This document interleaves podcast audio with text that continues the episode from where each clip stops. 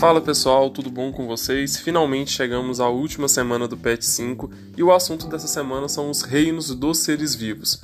Como vimos nas semanas anteriores, os seres vivos são classificados em grupos. O maior grupo que existe são os reinos. Atualmente existem cinco reinos: Monera, Proctista, Fungi, Planta e Animalia. E as atividades dessa semana vai falar sobre os reinos.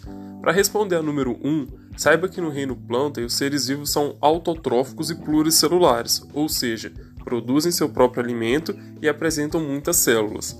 O reino Monera é representado pelas bactérias e pelas árqueas, e os fungos e protozoários apresentam em comum a características de serem uni ou pluricelulares. Para responder a número 2, você precisa saber que através do uso das tecnologias é possível realizar análises mais completas dos seres vivos, permitindo agrupá-los melhor dentro de cada reino.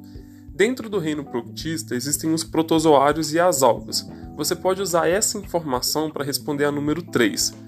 Já os fungos são organismos eucariontes pluri ou unicelulares e heterotróficos por absorção. Dentre os representantes do fun dos fungos estão os cogumelos e as leveduras.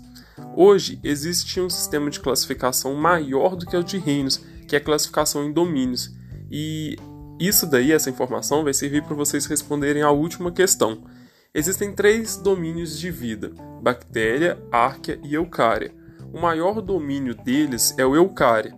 As árqueas é, são organismos que vivem em ambientes inóspitos, ou seja, ambientes em que a gente praticamente não encontra nenhum ser vivo.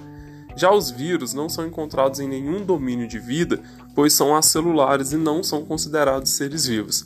Galera, espero vocês no PET 6. Um abraço e até lá!